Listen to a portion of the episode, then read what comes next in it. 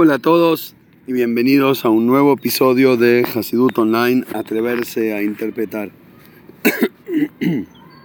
El podcast de hoy lo dedicamos en memoria de Jaime y Josefa Masri, dedicado con mucho cariño por su nieto, y también para Refuash Lema de Heikel Batchendel.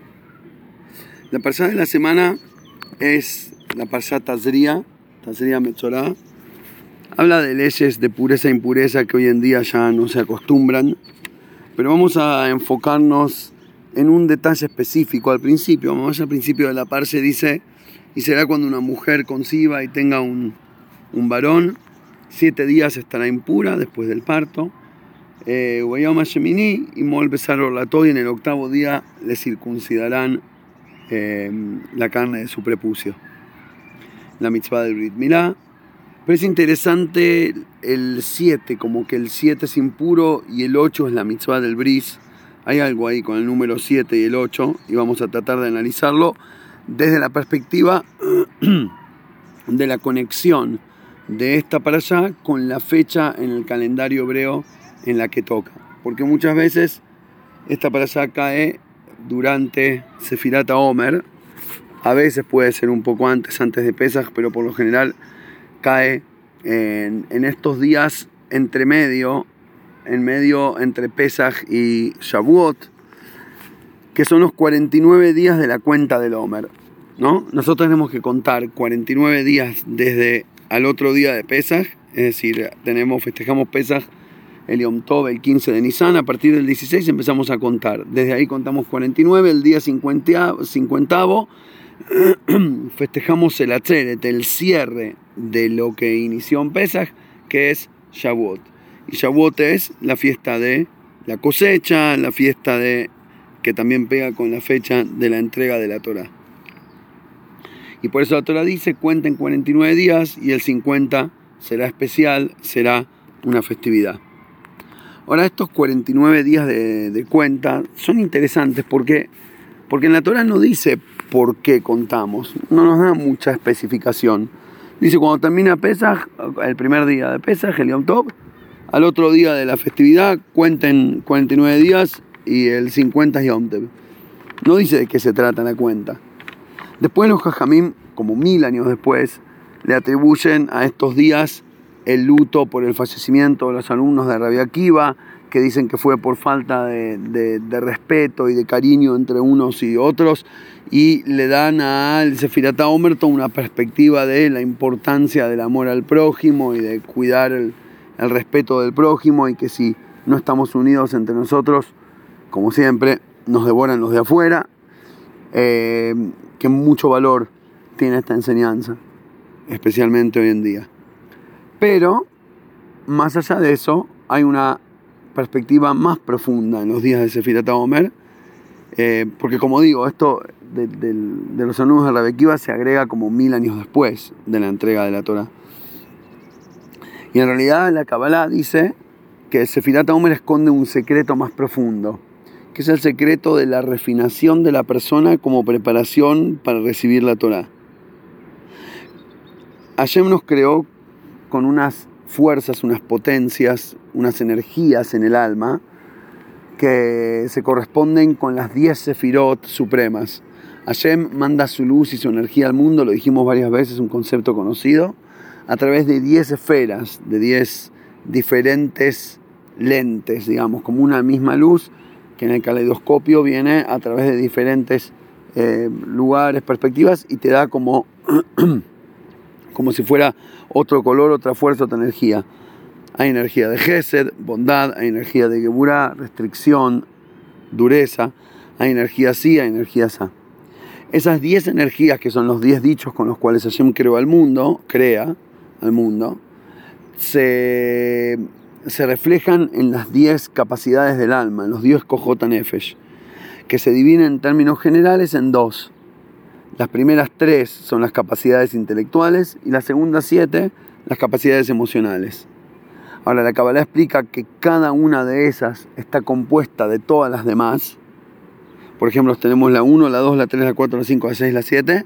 Bueno, la 1 está compuesta por 7, porque tenés 1 dentro de 1, la 2 de la 1, la 3 de la 1, la 4 de la 1, y después tenés en la 2 la 1 de la 2, la 2 de la 2, la 3 de la 2.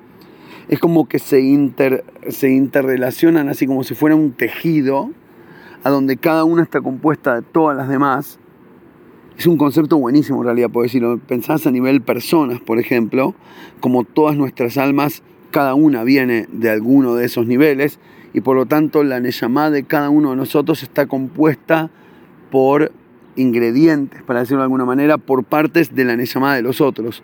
Es decir, y por eso la importancia del amor al prójimo y de la unión y el respeto, Davka, en estos días, porque si vos sos la Neyamá 6, por ejemplo, y te peleaste con el 5, entonces te va, te va a faltar el capítulo 5 dentro de tu Neyamá. Entonces vos sos el número 6 que tiene adentro el 1 del 6, el 2 del 6, o sería el 6.1, 6.2, 6.3, 6.4 y 6.6 y te falta un pedazo de tu propia alma, el 6.5, porque con el 5 estás peleado. ¿Se entiende lo que quiero decir? Como la interrelación entre todas los niveles del alma y por ende entre todas las almas está así entretejido uno con el otro, no nos podemos dar el lujo de quebrarnos y separarnos y pelearnos y enojarnos. Pero volviendo al, al tema original, en total, entonces, sintamos a los detalles de las midot, de las emociones, de las capacidades espirituales de nuestro del corazón de nuestra alma, para decirlo de alguna manera, son 49. Y por eso tenemos 49 días para refinar esto, para elevarnos, para mejorar cada uno de los 49 detalles de nuestra personalidad, ¿no? Eh, y llegar limpios, llegar preparados eh, a la entrega de la Torah. Y por eso el día de la entrega de la Torah lo conmemoramos en el día 50. Porque como bien dice en la lo hablamos varias veces, hay 50 portones, Nun Sha'arei Binah, 50 portones de comprensión fueron dados, bajaron al mundo, dicen los sabios. 49 le fueron entregados a Moisés. El 50 queda pendiente para cuando venga Mashiach. Es como si fuera que el nivel cincuentavo es el gran premio final. Ahora, ese premio final tiene que ver con el día 50, que es el día en que Hashem nos da la Torah, porque adentro de la Torah está escondido todo, inclusive la luz futura del Mashiach. Lo que pasa es que hay que saber verla. En el mejor de los casos, veis las 49. ¿Por qué? Porque los 49 niveles son de abajo para arriba. Es lo que nosotros podemos mejorar, cambiar, arreglar, avanzar. Y recién después de que terminás los 49 de manera completa, podés acceder al nivel 50. Y por eso necesitamos estos 49 días, por eso la distancia entre el Pesaj que Hashem nos saca de Mitzrayim y la entrega de la Torah es tan larga, y no como en Sukkot que el Atzeret es al cabo de 8 días, y en Pesaj el Atzeret de Pesaj es Shavuot, que es llamado Atzeret, pero llega 50 días después porque aparte, porque en Pesach Hashem te lo regaló, pero en Shavuot te lo tenés que merecer. Y para merecerte lo tenés que laburar desde abajo. Es más, creo que 50 es una representación delicada de los sabios de la Torah, porque podría, tranquilamente podría tardarte 49 años o 49 vidas. Pero vamos a enfocar, volvamos a los 49 días. Intentemos, intentemos hacerlo en 49 días refinar nuestra personalidad. ¿Y qué significa este refinar nuestra personalidad? Si vos te elevás los 49 días, llegás al 50. ¿Qué es el 50 portón? La sabiduría, porque son 50 portones de qué? De Biná. Y Biná es la octava sefirá contando desde abajo. Si empezás a contar desde abajo, Biná es la octava y por lo tanto llegás ahí recién después de los 7. Obvio, el 8 viene después del 7 de la misma manera que el 50 viene después de los 49. Y para darle un poquito de, para bajarlo un poco a la tierra, ¿no? Que, a ver qué significa esto. El, el Rambam tiene un, un, pequeño libro llamado Shmona Prakim, los ocho capítulos del Maimónides. Y en el capítulo 4 explica ahí cuál es la finalidad del refinamiento moral de las midot, de las cualidades de la personalidad de una persona, a dónde uno tiene que llegar en la vida. Y él explica ahí que en todas las actitudes humanas hay extremos y hay un camino medio. Y por lo general, Hashem nos pone en las diferentes áreas de la vida en alguno de los dos extremos. Uno es más tacaño, el otro es más despilfarrador. Uno es más introvertido, casi ermitaño, el otro no puede encontrarle valor a nada en su vida a menos que tengan mil personas en Facebook aplaudiéndolo. Tenés uno que es eh, súper intelectual y estudioso y el otro que es eh, más de la, digamos, afuera de los libros y en la vida real. Tenés alguien que eh, no va, alguien que se va a entregar completamente a los placeres mundanos y sea lo que sea que se pueda disfrutar, se va a quemar y quemar a quien sea y a lo que sea con tal de obtener un beneficio, un placer más, un dólar más, una situación placentera más. Y tenés el otro que, en las palabras de él, Mejusar Herge que directamente le falta la, la sensibilidad al placer. Tipo, ni sabe lo que es disfrutar le da lo mismo que le hagas un masaje o que rasques una madera. No tiene sensación. Y obviamente los extremos, dice el Rambam, no son correctos. Los extremos siempre son incorrectos. Y, es más, aclara y dice no confundirse y pensar que cuando ves a alguien en un extremo lo llamamos correcto. Por ejemplo, entre los dos extremos de ser totalmente, eh, ¿cómo se dice?, centrado en uno mismo, egoísta, ser totalmente egoísta y pensar en uno mismo únicamente, o el otro extremo que es ser directamente un héroe, un mártir, que se entrega por los demás, que da siempre la vida por los otros.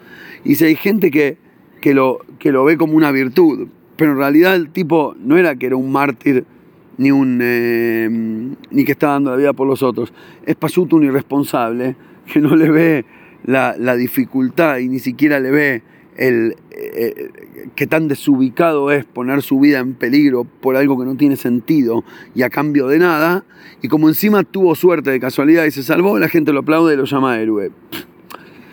Increíble los ejemplos que da ahí, les recomiendo a todos leerlo, el capítulo 4 de los Shmona Prakim. Entonces, ante todo es no equivocarse y no calcular que los extremos son virtudes. Y número dos, tampoco copiar la utilización del extremo como remedio en un caso común. ¿Qué significa? Esta es, es un punto muy interesante. Cuando uno se encuentra a sí mismo en un extremo, por ejemplo, soy muy eh, calentón, me enojo rápido, o soy muy despilfarrador a nivel dinero, o lo que fuera, te encontrás en uno de los extremos con respecto a una de las personalidades, me ofendo de nada, cualquier cosa, ¿no? Lo que fuera. La manera de arreglarlo, dice el Rambam, es como nada, como un arbolito que se tuerce, entonces cuando está creciendo lo atás para el otro lado, pero no lo atás al medio, lo atás al otro extremo para que después quede en el medio. Entonces hay situaciones extremos que uno tiene que hacer, como nos explican los jajamim, para hacer el esfuerzo para llegar al medio. Pero ¿qué pasa? Viene uno de afuera y ve al tipo que actuó de manera extrema y dice, ah, qué capo, yo quiero ser como él. Entonces actúa de manera extrema también, lo que no se da cuenta, por el ejemplo que él da es, por ejemplo, los grandes sabios que se aislaban de la sociedad y se iban a la punta de una montaña y, y estudiaban solo Torah todo el día y no sé qué. Dice, no es un camino de vida, no es lo normal para toda la gente. Lo normal es un camino intermedio. También tener una vida normal, responsabilidades, el trabajo, esto, el otro, y también separar momentos para estar concentrado y estudiar Torah y demás. Pero ¿qué pasa? Aquel que se veía muy jalado por la materialidad y que tenía mucha sed espiritual de elevarse y justo necesitaba, porque él es la persona que tiene la capacidad de visión espiritual, que tiene que tendrá eventualmente que guiar al pueblo judío, bueno, a él le corresponde aislarse y estudiar y concentrarse para ser los ojos de la, de la comunidad. Pero el que lo ve y lo copia es un tonto. Y eso se compararía, dice el Rambam, con una persona que está enferma y el doctor le dice, bueno, como estás muy enfermo, ahora estos días no comas y solo toma estas hierbas que son un remedio especial muy fuerte y coso. Y el remedio funciona y el tipo se cura. Entonces ahora él que lo ve de costado saca una conclusión y dice, ah, perfecto, si curó a alguien enfermo, obvio que sirve para darle más vitalidad y salud a alguien que ya está sano. Entonces deja de comer y empieza solo a tomar remedio. Se va a terminar matando. ¿Cómo haces entonces para no confundir el extremo con virtud? Punto número uno. Y dos, no copiar la necesidad del extremo, que es un remedio, y utilizar el remedio en vez de comida en situaciones normales. ¿Saben cómo se, cómo se hace? Y aquí está the key of the question. Em, proyectar los tres en los siete. Traer las tres capacidades intelectuales del alma dentro de las siete capacidades emocionales del alma en el corazón. Proyectar el cerebro al corazón. Creo que lo mencionamos la última vez, que según la interpretación cabalística de la mitzvah de respetar a los padres, la Kabbalah llama a la Jochma Binaidat, a los poderes intelectuales, los padres y a los poderes emocionales, de Gesed hasta Malhut, los llama los hijos. ¿Por qué? Porque de acuerdo a cómo pensamos e interpretamos, de esa manera sentimos y por ende actuamos. Está clarísimo, nuestros sentimientos y después a consecuencia nuestras acciones siempre tienen relación con la interpretación y el entendimiento que le dimos a la realidad o al texto o a lo que fuera. El ejemplo más gracioso que me viene a la cabeza es el erupto después de la comida, que en ciertos países, eh, creo que en India, no sé, en algunos países musulmanes, no estoy seguro, pero creo, eh, pero en varias culturas el erupto es considerado un agradecimiento profundo y, y, como muy respetuoso. De hecho, vas a la casa de alguien, comes, te dan de comer y no eruptás, qué mal educado el tipo. ¿Cómo puede ser? Porque eruptar es estar lleno y, oh, cómo disfruté de la comida. Y si no eruptás, estás diciendo que no te gustó, que no te llenó. Entonces termina la comida y tipo... y si no, sos un maleducado. Y en nuestras culturas que estamos, eh, digo, por lo menos los que están escuchando en español, las culturas de Occidente, eh, te mandás un erupto en la mesa y sos un maleducado. Sos un burdo. Es decir, que cuando el dueño de casa reacciona y dice, qué asco, este tipo no lo invito más, no era por el erupto o por la falta de erupto, era por la interpretación cultural que su intelecto y la de sus compañeros le han dado a el erupto que eh, podríamos decir que el erupto es parve. no es ni bueno ni malo, no es ni de carne ni de leche, es un erupto, es una cuestión física. Ahora, ¿qué interpretación le da nuestra cultura, buena o mala? Bueno, de acuerdo a eso, eh, le agradezco y le sonrío o le pego un cachetazo y lo echo de mi mesa y dependerá de qué interpretación le diste. Entonces, los tres, los Gimel Reishim, que se llama en la Kabbalah o en, el en Hasides, los tres, las tres cabezas, es decir, el entendimiento, la interpretación y la perspectiva, la Binah, en síntesis, es lo que le da el valor y ayuda a reacomodar la energía, el horsepower, la energía caballo de los sentimientos, de las emociones. Por ejemplo, si yo soy un tipo muy bondadoso y que ceder, está todo bien, quiero a todos, que se, viene uno, me pide, le doy, no calculo, viene uno, se aprovecha de mí, lo dejo, abuso, está todo bien, siempre sonriente, es un extremo y es negativo. Ahora, ser totalmente duro, calculador, frío e inclusive cruel es el otro extremo. Y ninguno está bien. Ahora, nosotros nacemos con ese caballo de fuerza, sea el caballo cruel o el caballo que disfruta de ser pisoteado. Los dos son caballos, son fuerzas emocionales negativas por ser extremas que tenemos que refinar. ¿Cómo le pongo las riendas a ese caballo? Las riendas son los tres poderes intelectuales tenés que volver a leer la realidad desde otra perspectiva. Tenés que volver, es como, un estilo de, de, PNL, tenés que volver a reinterpretar la idea desde otra perspectiva, volver a entenderlo, estudiarlo en la Torá. Vos estudias la misma cuestión en la Toire, le ves diferentes ángulos, aprendés para qué sirve, para qué no sirve, cómo, cuándo, por qué y dónde. Esos nuevos lentes que usás te ayudan a entender hasta qué punto esta emoción hay que usarla para la derecha, hasta qué punto hacia la izquierda. Y recién ahí, cuando le agregás el 3 a las 7, podés llegar a la completud del 10. El 10 es el número completo, que vendría a ser llegar en, en la otra en el otro cálculo, llegar al 50 del biná, habiendo con esa biná refinado los 49 niveles emocionales. Por eso decimos, em, en el alel, decimos, Em Habanim Smeicha Aleluya. La madre de los hijos está feliz, alaben Hashem. Ahora, más allá de lo literal, ¿no? que es un agradecimiento cuando uno está, cuando todo está bien y cuando el hogar está feliz y la madre, los niños, etc.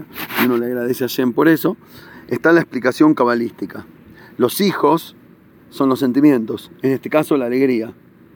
¿Cómo llegás a desarrollar una alegría de vuelta, medida, correcta en el medio? Ser feliz, pero no locura ni lujuria, ni tampoco depresión y autocrítica y tristeza sino estar en un lugar intermedio, eso es gracias a Eim Habanim, a la madre de los chicos. Si usás la madre que es la Binah, si usás el entendimiento, la inteligencia, el estudio, la interpretación, el replanteo de ideas, te puede ayudar a desarrollar, a traer, a generar esa alegría e inclusive a, no quiero decir limitarla, sino contenerla en un lugar correcto en el medio, y ahí es cuando un ejemplo más de el 3 influenciando al 10, al 7 y generando un 10. Ahora, elevar a este 7 al 8, ¿no? ¿entienden por qué estoy jugando con el, el, 7 y el 8 y el, el 3 y el 7 que forma un 10? Porque las tres capacidades intelectuales las podemos resumir en una. Entonces, cuando le sumas la una intelectual a la 7, quedas con el 8. Y eso lo vemos en muchas cosas en la Torah. Arrancando de como empezamos en nuestra parasada de la semana, siete días a impureza. El octavo, ahí es el bris. El pacto con Hashem es cuando saliste de las siete actitudes naturales, emocionales, obvias, típicas, extremas, con las que naciste desde el vamos. Y pasás al octavo, al nivel de la biná, a la elevación, al desarrollo, a la intelectualidad, a la reinterpretación, al reacomodamiento de los sentimientos de acuerdo a las ideas correctas. Ahí es cuando llegas a la conexión con Hashem. Pero lo mismo dice sobre los korbanot. Dice los animalitos que se usaban para ofrendas. Dice siete días estará bajo su madre. Shivate amim tajatimó, umioma shemini, baala y Y desde el octavo día del octavo día será aceptada su sangre para el corbán. Es decir, no se podía tener un corbán de un animalito menor de una semana. Pero más allá del contexto literal del corbán, siete días todavía está bajo la influencia de lo natural, de lo normal, y el octavo día puede ser aceptado. Dice el Midrash ahí, no podrán ver mi rostro Dice el Midrash, esto es como un ejemplo que le dice a la gente de su país, no pueden venir a verme hasta que no vean a la reina primero. Como que le da honor a su esposa, ¿no? El que quería venir a hablar con el rey, primero pasa por la reina. Dice Hashem, no vengan a verme antes de ver a la reina primero. ¿Quién es la reina? El día del Shabbat, el 7. Shabbat es el séptimo día.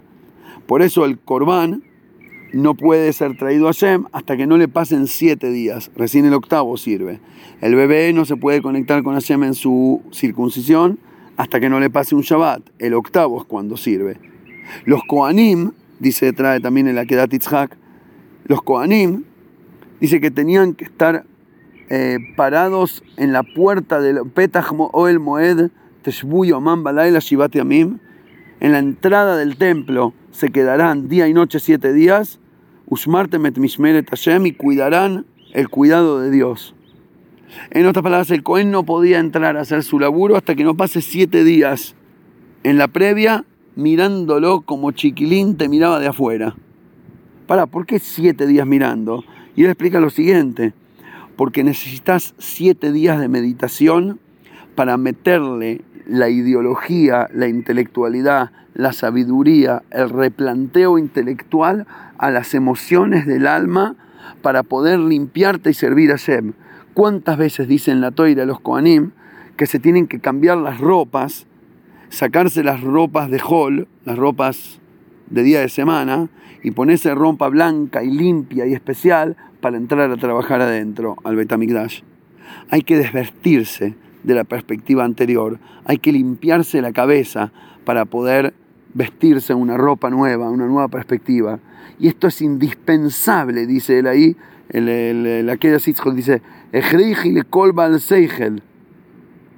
la Es indispensable para cualquiera que usa el cerebro, para cualquier dueño de cerebro, me encanta la expresión, es indispensable para los dueños de cerebro para llegar a la completud de su vida. ¿Y de qué se refiere esto? A pensar en los siete días. Los siete días es el ciclo de la creación. Los siete días es cuando el animalito está con la mamá. Los siete días es lo común, es la naturaleza. Son los impulsos naturales. Es el me gusta el bife y el dulce de leche y el masajito. Es lo típico, es lo normal, es lo natural. La flor, la flor crece, el pajarito canta, la vieja se levanta. Es todo lo, que, lo común. Pero a nosotros nos llamaron a hacer los octavos, o los cincuentavos, o los décimos, de acuerdo a qué ecuación estamos usando. A nosotros nos llamaron a encontrar aquello que va por encima de la naturaleza, que va por encima de lo típico, a desafiar a nosotros mismos y al mundo a encontrar la luz de Hashem en nuestro cerebro, como dice el Alter en el capítulo 15 y hace años que planeo hacer un mega podcast o por ahí una serie de podcast solo sobre ese capítulo de Tania. Encontrar la luz de Hashem en nuestro cerebro. No te tenés que escapar de tu cabeza para ser buen religioso, todo lo contrario, tenés que meterte bien adentro. Tenés que cavar dentro de la intelectualidad, tenés que encontrar nuevos conceptos, tenés que cavar en ideología para llegar profundo y ahí vas a encontrar todo el petróleo del mundo. Ahí vas a encontrar la verdadera magia, ahí vas a encontrar el tesoro que cada yudí tiene adentro. Y todo lo que Hashem te dio, toda la personalidad, el corazón, el formato, todas las 49 detalles de tus midot emocionales, por más torcidas que te parece que estén, todas tus siete órbitas naturales de tu manera de accionar y de ser, todas esas están guiadas o pueden ser guiadas por el nivel octavo, por las otras tres que completan el 10, por el 50 que completa el 49. Solamente tenés que atreverte a elevarte del 49 al 50, del 7 al 10 o del 7 al 8. Dejar que el intelecto domine y controle a las emociones. De esta manera, los hijos respetan a los padres las siete emociones actúan de acuerdo a la ideología intelectual correcta según la Torah. Gracias a todos y nos encontramos, besátase nuevamente la semana que viene. Shabbat Shalom.